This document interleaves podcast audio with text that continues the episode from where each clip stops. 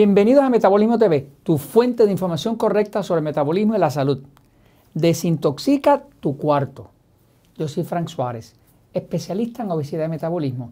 Quiero hablarte hoy de esas situaciones que existen donde están pasando tu familia, tus niños, tus seres queridos, están pasando por síntomas extraños, que ya se ha descubierto que muchos de esos síntomas vienen por una situación de intoxicación del cuarto.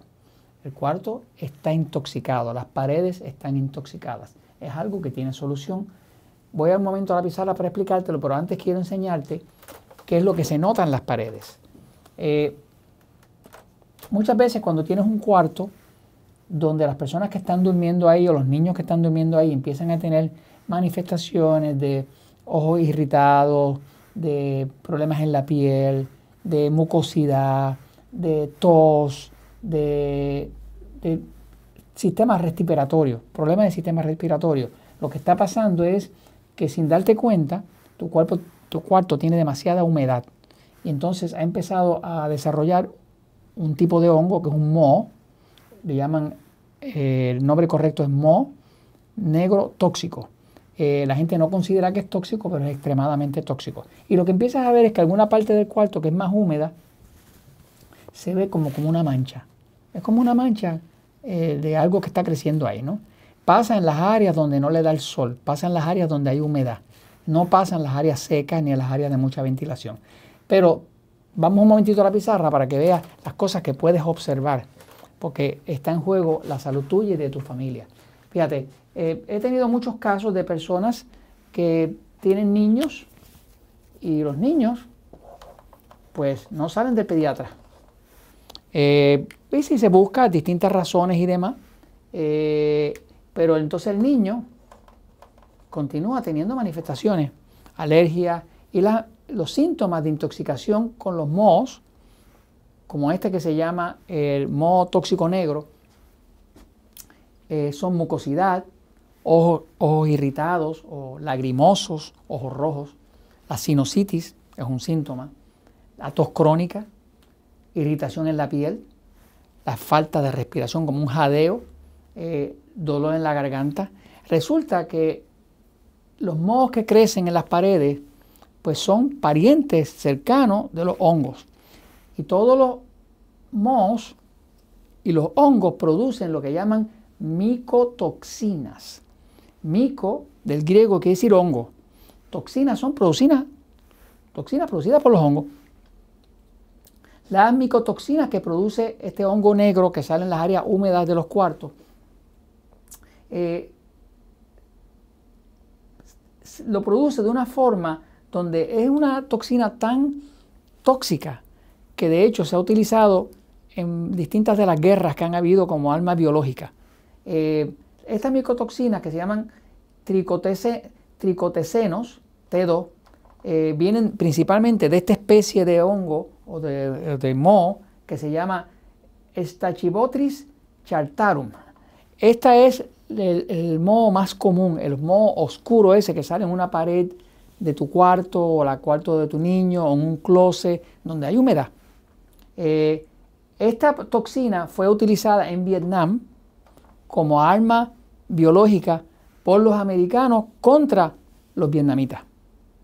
Le llamaban, eh, le llamaban la nube amarilla, porque bajaba, en, eran aviones que bajaban bajito, pasaban muy bajito, volando bajito, y disparaban esta nube de ese líquido amarilloso, amarilloso aceitoso. Esa era eh, esa misma toxina en un ambiente acuoso, aceitoso que le echaban, eh, muy mortal. En Laos, los americanos lo usaron también. En Afganistán, los rusos lo usaban contra los afganos. Y en Irak, curiosamente, los iraquíes lo usaron contra los estadounidenses. Así que eh, se ha estado utilizando este tipo de arma biológica.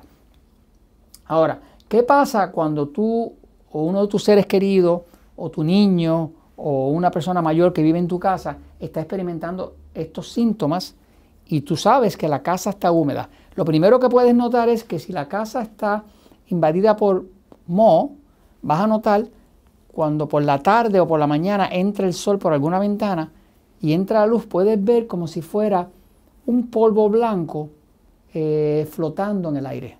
Ese polvo blanco son esporas. La espora es la forma que tiene el moho para reproducirse.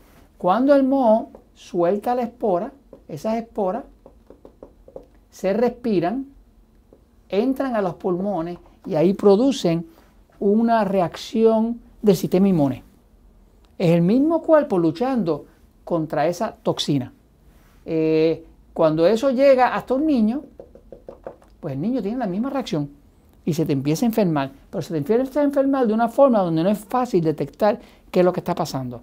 Si estás teniendo un niño que está constantemente con problemas respiratorios, con catarro, con gripe, con algunos de estos síntomas, o algún envejeciente o persona mayor que está pasando por esto, y tienes un cuarto en la casa donde hay mucha humedad, debes investigar eso, porque por suerte es algo que tiene solución. Voy un momentito allá para explicarte eh, cómo se trata.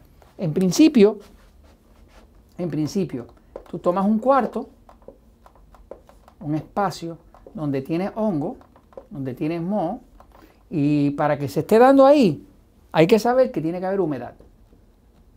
O sea, si no hay humedad, el moho no puede crecer. Así que tiene que estar la humedad más alta de la cuenta. Puede que haya una filtración de agua que está entrando de otro cuarto, de otro piso y demás. Eh, lo otro es que tiene que haber poca ventilación. El hongo depende de que haya humedad. Si hay bastante ventilación, entonces no va a haber humedad. Así que el hongo depende de que haya algo de oscuridad, algo de calor, no muy frío, y sobre todo que haya humedad. Este es el punto clave. Mientras haya humedad, el hongo o el moho se va a reproducir. ¿no? Eh, pero hay una solución casera muy, muy efectiva. La conozco porque la he usado con mis nietos, en mi casa, con mi esposa, eh, le hemos tenido que hacer. Porque vivo en Puerto Rico, en el trópico, hay mucho hongo, hay mucho moho, hay mucha humedad. Entonces, pues hemos tenido que usar esta solución que te voy a dar ahora. Voy un momentito aquí para que veas. Cuando ya tú detectas que tienes eh, mo, que tiene áreas de un cuarto que están así con esas manchas oscuras o, aunque sean poquitas que estás viendo, eh, la solución es vinagre blanco. Consigues eh, una botella grande de vinagre blanco, es muy barato. se usa un mapo, como de esos de limpiar el piso. Un trapeador, en otros países le dicen. Lo, lo, pones en puro vinagre blanco y se lo pasa a las paredes. Eh, eso mata el hongo totalmente. Eh, hay que evitar que esas áreas donde están saliendo hongos queden escondidas detrás de algún mueble, porque entonces eh, no hay forma de limpiarlo. nosotros lo hemos tenido que hacer un par de veces, por ejemplo, en una casa que tenemos de, de así de campo, que vamos, ¿no? Pues lo hemos tenido que hacer. Así que el vinagre es muy efectivo. Eh, dependiendo del nivel de humedad que tengas, pues hay que hacerlo cada tres meses, cada seis meses, dependiendo de eso. Eh, pero lo otro que se hace, que funciona, es que luego eh, instalas un, se llama un deshumidificador, deshumidificador, deshumidificador. Humidificador. Humidificador, deshumidificador. Este equipo que se consigue en distintos sitios, en internet y demás, es un equipo que extrae la humedad del área.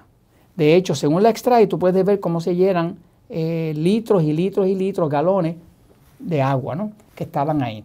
Eh, en casos severos hay que usar este, un filtro eh, que llaman EPA, un filtro de, alta de, micropartículas para limpiar todavía el aire. ¿no?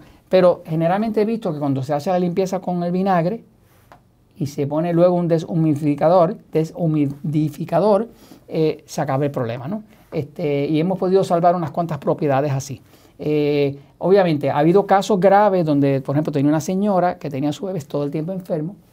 El bebé ya estaba tan enfermo que la única solución que le quedaba, porque el sitio seguía con la humedad, era mudarse de lugar.